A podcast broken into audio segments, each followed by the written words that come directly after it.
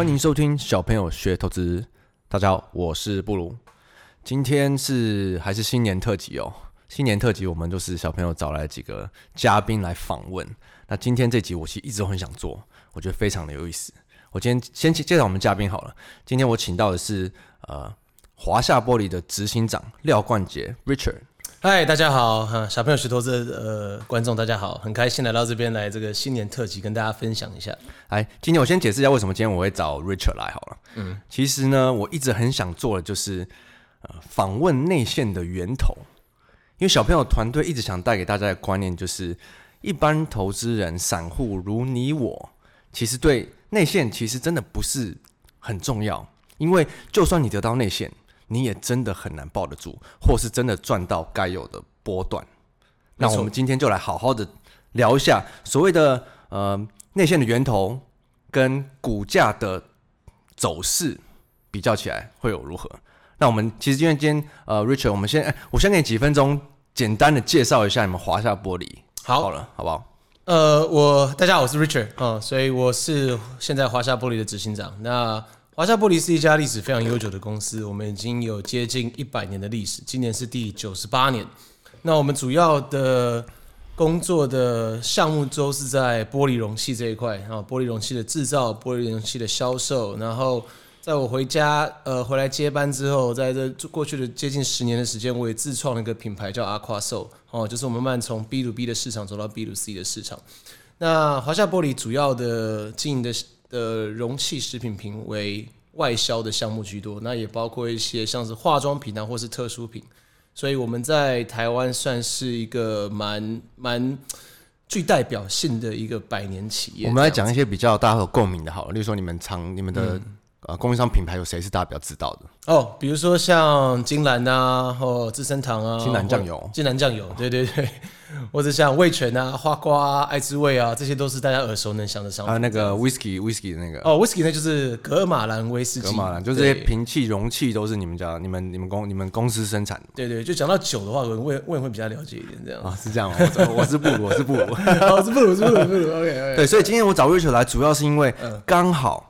今年其实呃，台湾玻璃相关的股票唯一上市的是台玻嘛，没错。那台湾最大的就是台玻，然后第二大就是 Richard 他们的华夏玻璃。对对对对。那我想趁着这个机会，刚好来聊一下这个股价的走势跟产业的走势到底有什么不一样？因为其实你看，其实常常在电视上，不管是呃谢金河啊，还是呃很多这种相关财经类，他们常常都会请一些企业产业的大佬上去讲一些产业。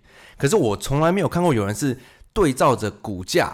来讲产业的走势，或是发生什么事？哎、欸，有，今天就是第一集了。或者是内线的 内线的时候，所以大家讲内线那个时机点起涨的时候是什么时候？嗯、那我们其实有有空的呃听众可以看一下台波的走势图。台波是从去年呃不是一八年二十三块，一路跌到一呃二零二零年的三月的六块还三块？六块六块，所以几乎是大跌。那我们先请 Richard 来讲讲玻璃产业。在二零一八年到二零二零年这种大跌，到底是发生什么事？好了，好，那我先跟大家稍微讲一下玻璃产业。在一八年的时候，其实我们面临到很多所谓的中国大陆的制造业的竞争哦，那包括台玻、华夏都好哦，就是说在大陆，他们为了要抢市场，包括他们很多的工厂都是有政府在 support 在支持的。所以呢，我们的售价一直以来都没办法跟大陆的工厂比，因为他们背后有个非常大的、强大的资源，叫做中国中国共产党政府。就有点像电子业那个红色供应链的概念。没错，没错，你也可以把玻璃讲成红色玻璃供应链这样子。对，那当然，因为这样子售价不断的下降，那包括我们在当地的关系也并不是像，比如说在大陆竞争对手，他们跟当地政府关系比较好哈。我们也受到很多所谓的环境保护的这种。所谓的那种青山绿水的策略的影响哦，他是故意打台湾策企业吗？还是大家？我觉得他是打所有的外资企业。哦、那 OK，很很妙的就是台湾企业在中国大陆其实也是叫外资企业，那不像大家常讲的两岸是同一个国家这样子。这就这就复杂了，这就稍微复杂一点，复杂一点，可能跟股价就比较不一样。好了，所以主要是因为一八年到二零二年是竞争跟中国企业竞争的关系，加上政府打压，政府打压，对，所以一八年到二零二零年这整个嗯。剥离的其实股价都是一路往下走的。对对。那我想知道的是，像二零二零年，我看疫情前股市崩盘应该有些关系啦。我看台波的股价是从二三月是又一路崩跌到最底到六块左右。对，主要是有什么原因吗？在崩跌的那一块，就是说我们去年年初呃台波的股价崩跌的那一块，主要就是因为疫情的关系。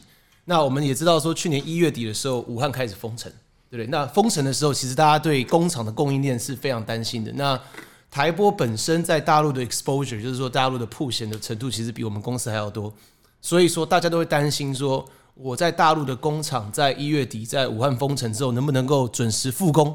所以我相信那个时候的股价的反应，其实就是在所谓的市场恐慌中，大家在想说，工厂能不能够准时的开动这样子。所以我看是从，因为十一月、十二月那时候股价已经一路从二十几块崩跌腰斩到十十块左右嘛，然后疫情的关系，二三月又是再腰斩到六块。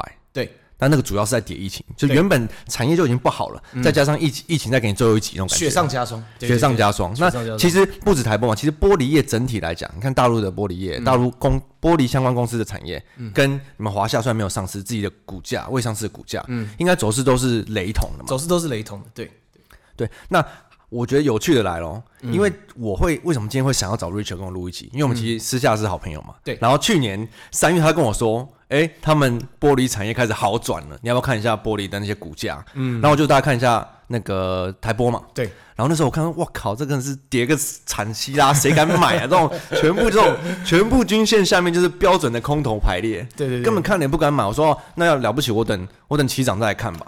那可是其实你看，想回想一下，这是内线的第一手、欸，哎，对对，那我想要知道说。哪一个时间点跟你们看到什么？为什么你会觉得这个玻璃产业要开始反转？我我觉得这样讲，就是在呃那个时候，我跟布鲁讲说，在三月的时候，就是去年三月的时候，你可以开，你们大家可以稍微关注一下玻璃的股票。那那时候大家当然都不相不太相信我，因为觉得说这股价跌的这么惨，怎么可能会相信呢？可是我们在发现到一点是说，在三月四月份的时候，因为中美贸易战的这个非常大的一个一个因素，川普那个时候其实对大陆的。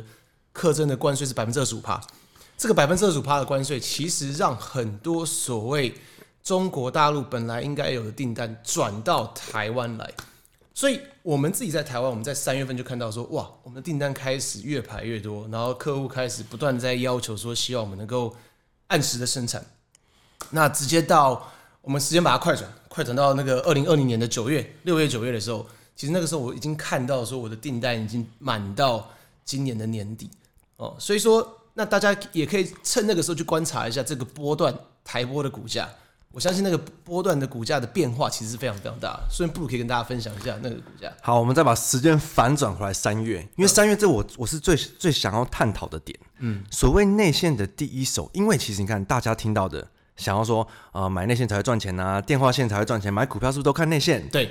这个第一手常常呃一般人听到的可能都是呃谁在哪里工作啊，或者是呃隔壁的阿姨的小孩在哪家公司做什么经理啊，听到说哎公司状况还不错。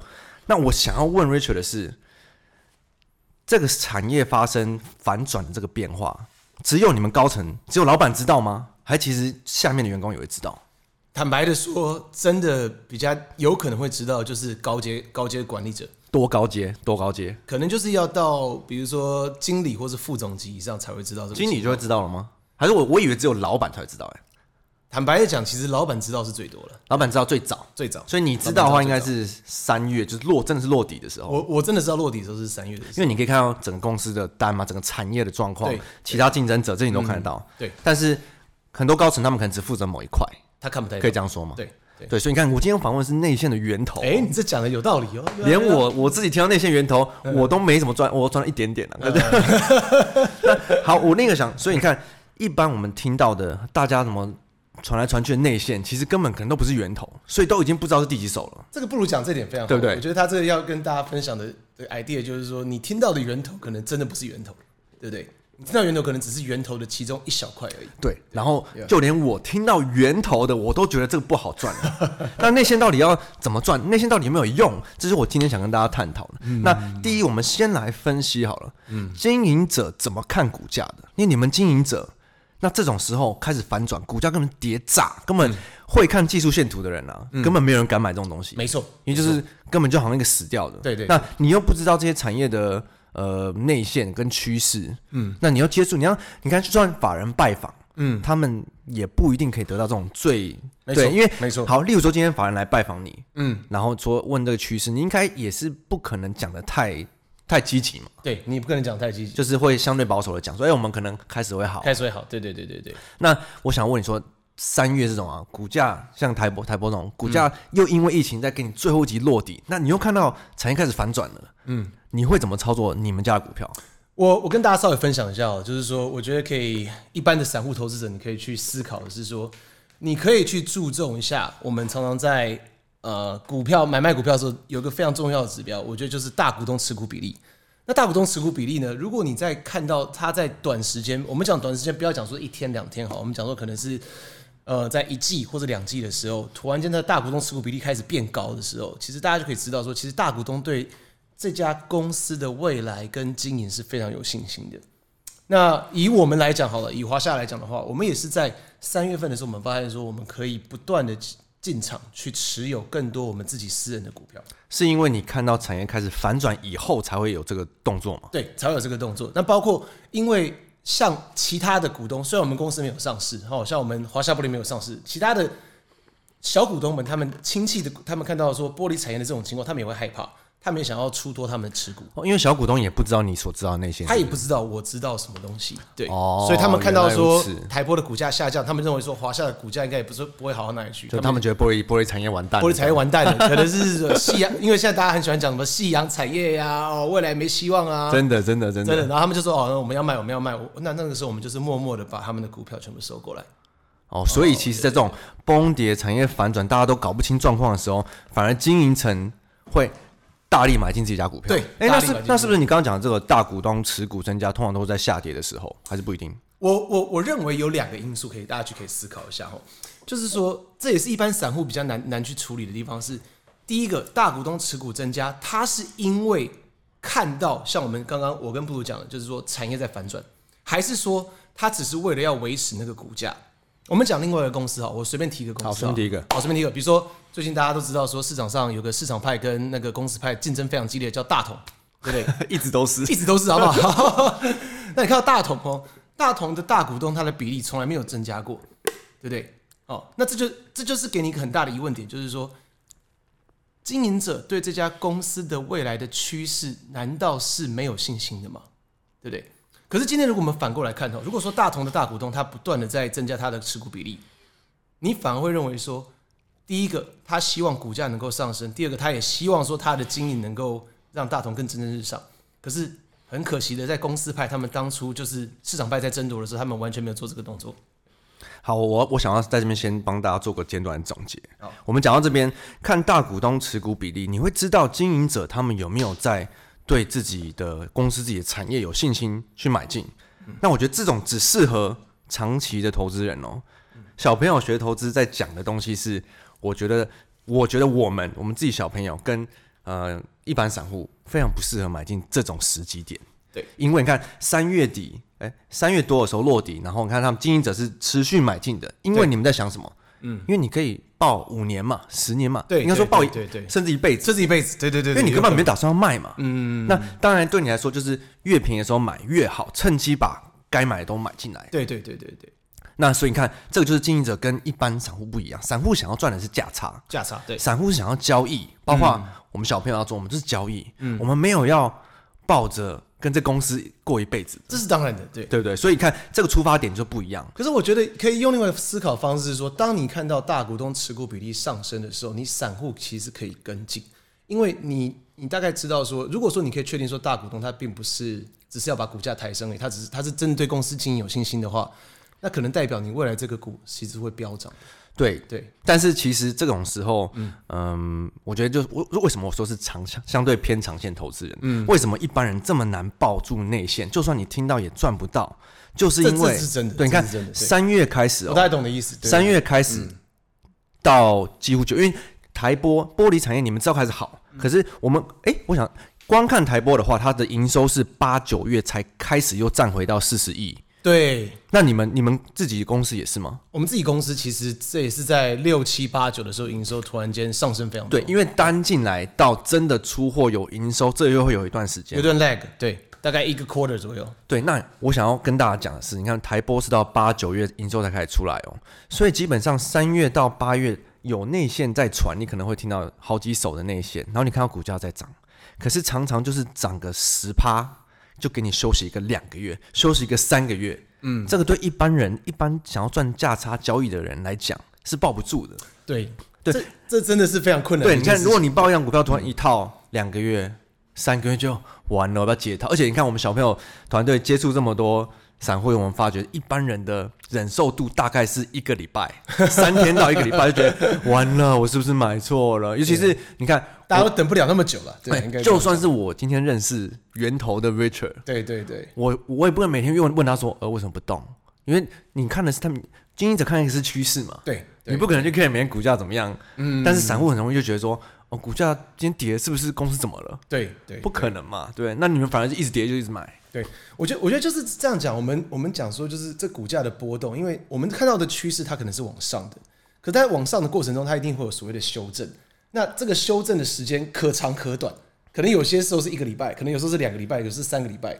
那如果说刚好修正的时候是两三个礼拜，就是往下跌的话，其实对散户来讲，它是一个非常。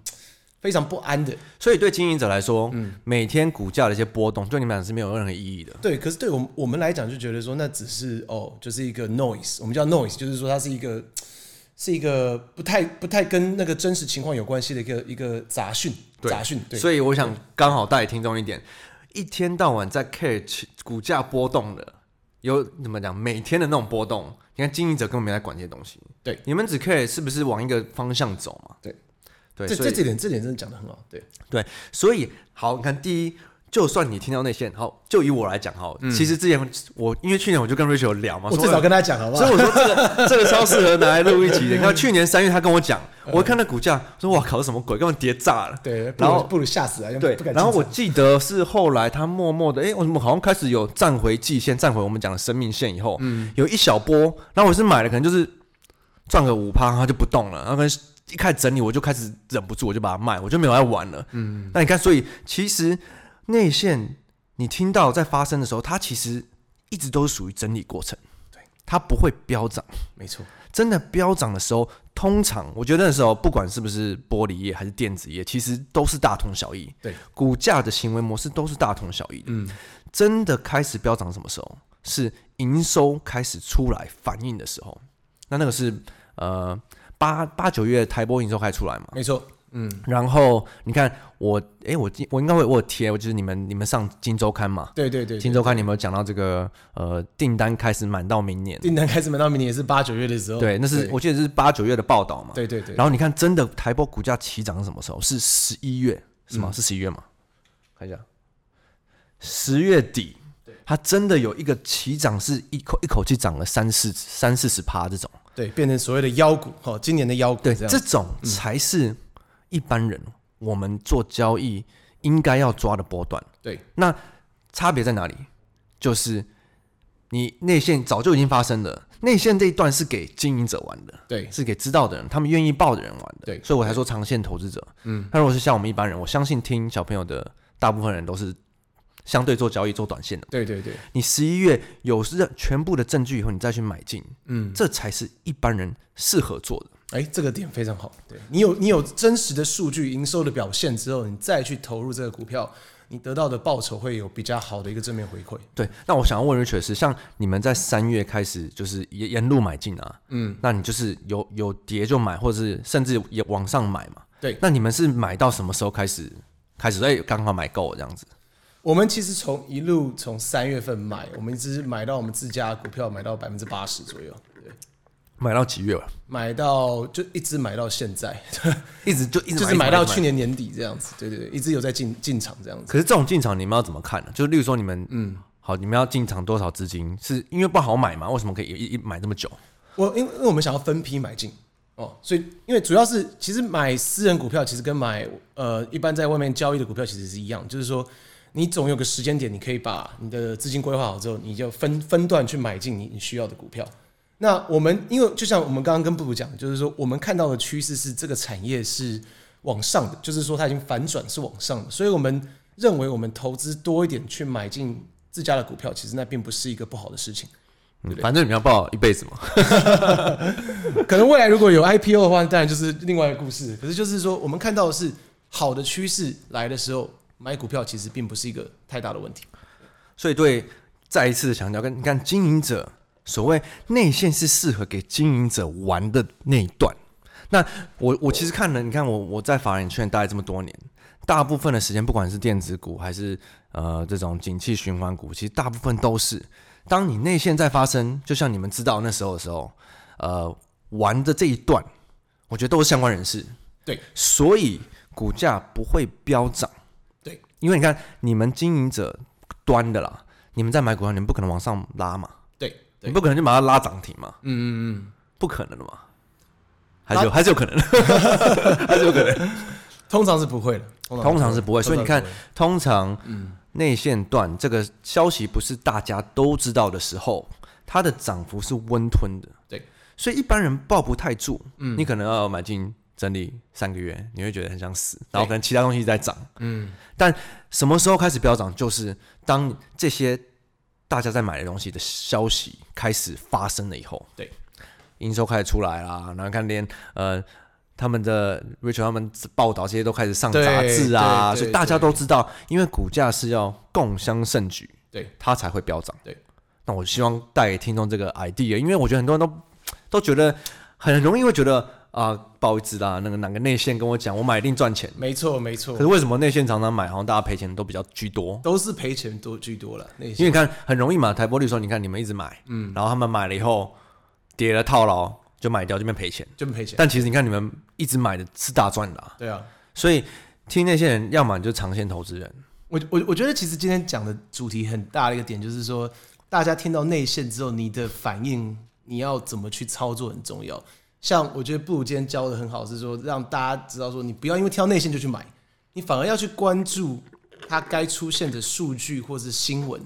等到那些数据新闻都已经成真的时候。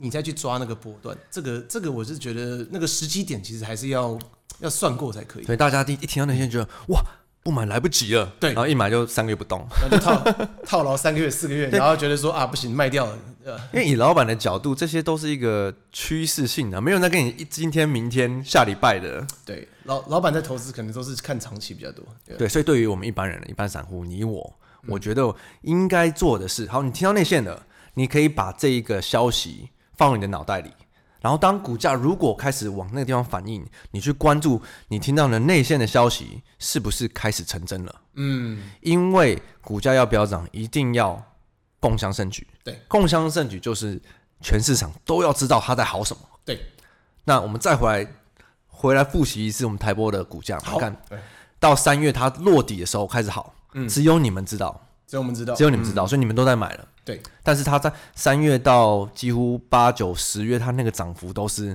一整理就是两个月到三个月，甚至四个月，就是慢慢的涨。对，慢慢的涨是一般人受不了，受不了的涨。但是对对你们来讲 没有差嘛？没有差，因为你们要抱很久，我们要抱很久。对，那如果你是做交易人，真的不行。对，你要做开九月营收开始变好喽，嗯，然后哎、欸，台玻甚至是十哎十月十月开始历史新高嘛，历史新高，它的营收哎、欸、代表这个产业它真的有在好转。对。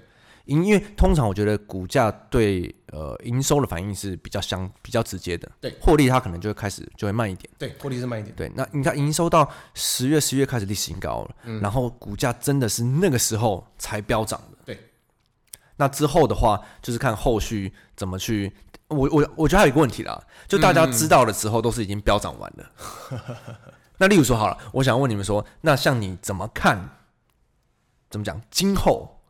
因为玻璃是往上走的嘛，对。那今后你会怎么看股价？因为其实我们很少问到那种，我我我我觉得其实今天我们讲的就是一个很好的一个总结哦，就是说我们看到说，你如果听到你的内线，因为你的内线讲句实话，可能你的内线的源头并不是所谓的 CEO 或者执行长或是董事长，你可能是那家公司的一个经理或是副总，那你可能看到内线第一个。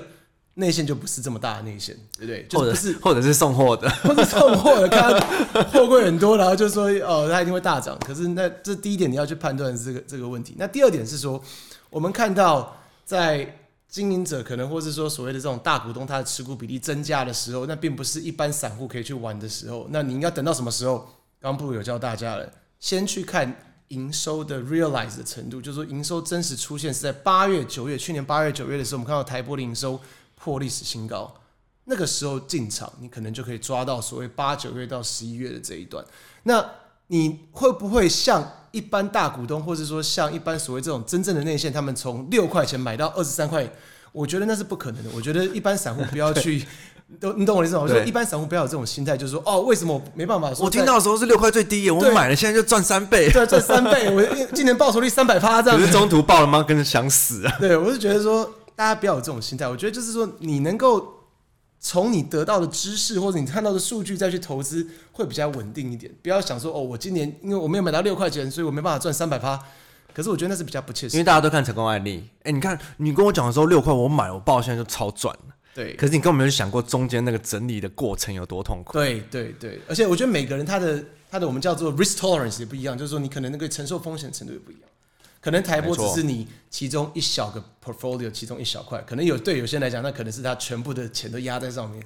所以说每个人的想法都不太一样。但是例如说啊，我觉得呃，散户还遇到一个问题，就是当知道的时候。股价已经涨很多了，嗯，那例如说，以一个经营者的角度，现在的人应该说，现在已经股价飙涨一段以后，想要买的人，以我要说以经营者角度，你会怎么讲？我我的建议是，如果说你跟这家你对产业有很深的研究哦，或者说你真的很了解这个产业，你觉得说这个趋势是不断在往上，我觉得就算股价再高。你也可以慢慢的进场持有，因为股价的高低并不是你赚钱的高低的差异，只是说你可能因为你主要是赚价差，你并不是赚说哦你要拿 dividend 啊或者怎么样，大家懂我的意思吗？就是说你并不是要去赚说哦从高的变成。从低的变成高的，你你可以从高的变成更高的那一段，也是你可以赚到的波段。对，这我就想要引导你讲出的。我想要强调的点是.如果你问老板，你问经营者，嗯、他一定说产业好，反正你就早点有机会就买啊。嗯嗯。但是，哎、欸，他们要报很久、欸，哎，他们要报三年、五年、半辈子，传给子孙的。我们一般人，你哪能去承受那个等待？因为对散户来讲，最最最痛苦的就是等待的过程。对对，你会觉得哦，其他电子股在涨，我这都没有涨，或者是就是这种一直困在这边的感觉。对对，所以你看，常常上电视啊，不管是上什么节目，上什么节目，讲这些产业的老板说他们很好，你要考虑的是，你听到这些，你买进的点位是对的吗？所以小朋友团队一直在跟大家说的，你要考虑的点很多。你不管是看到呃一些营收数字啊、题材啊，跟股价面、技术面的反应，这些都要合起来一起看的。对，绝对绝对不能因为你听到一个内线，赶快买，然后就就就就就就住套房了，就住套房了，对，就住套房了。我我觉得今天讲一个另外一个重点是说，我认为就是大家在买股票的时候，一定要我觉得花点时间去了解那个产业，其实。不是说你一定要去了解那个玻璃怎么制造，或者是玻璃的制成是怎么样。我是觉得说，能够去了解一下那个产业，它在做什么，它在干什么，然后你再去做投资的时候，你就会比较能够理解说，为什么它现在的趋势是 OK 或是不 OK 的。哦、啊，你提到这个，我觉得不错哎，嗯，我觉得刚好就像今天我访问你的这种流程，嗯，这种就是我我需要知道的了。例如说，我知道你家玻璃，你们公司玻璃是做什么相关的。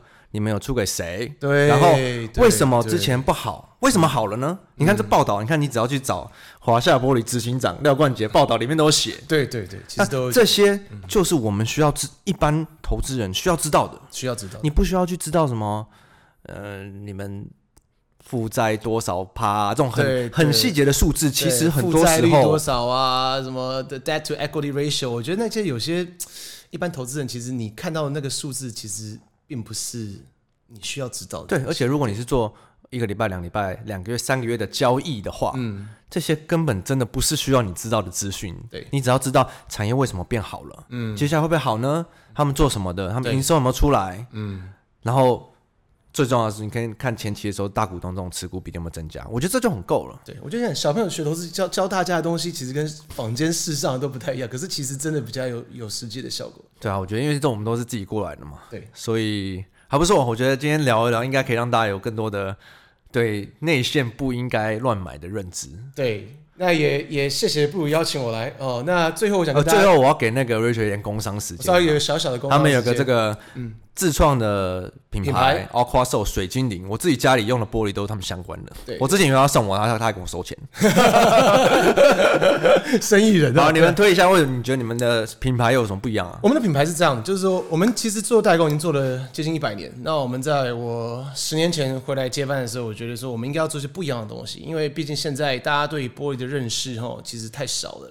那我们从 B to B 的那个市场走到 B to C 的市场，我们希望把玻璃的精致美好跟它的时尚带给我们的消费者，所以我们自己今天很开心上那个小朋友学投资的 podcast，所以我们有提供一个非常好的嗯折扣码，所以希望大家在那个听完之后呢，如果对玻璃的商品有兴趣的时候，可以去买买我们推荐的商品。那其中有一个是很棒的咖啡，可以跟跟你的家人一起喝咖啡。那另外一个就是很好的一个，就是像呃泡茶的组。哦，所以不管你是喝茶的，或是喝咖啡的，这两个东西都应该对你的家庭生活蛮实用、蛮时尚。哦，那请大家多多支持。折扣码这两个是不是？就是折扣码是一个折扣码，咖啡咖啡的跟喝茶的、呃、喝茶都可以用，都可以用，喝的容器都可以用。以一个朋友的角度，我要我想问的是，嗯，你刚刚讲的太官方了，到底有什么不一样？比较摔不破还是什么之类？哦，你说玻玻璃的？对啊，对啊。玻璃是一定会破的，讲句实话。可是我觉得我们的我们的设计跟质感是我们胜出的地方，所以就是品牌的品牌的这个差别，品牌的差别就在这里。对对，好了，那今天真的是很谢谢，因为 Richard 之前上节目应该都是比较那种嗯讲接班啊，讲这些对经营啊，今天比较难得来跟我们聊这种股价的波动、股价的内线。平常都讲二代接班，今天讲的比较不一样点，这样比其实这样比较有趣吧？这比较有趣，对对对。对啊，好了，那祝大家就还是。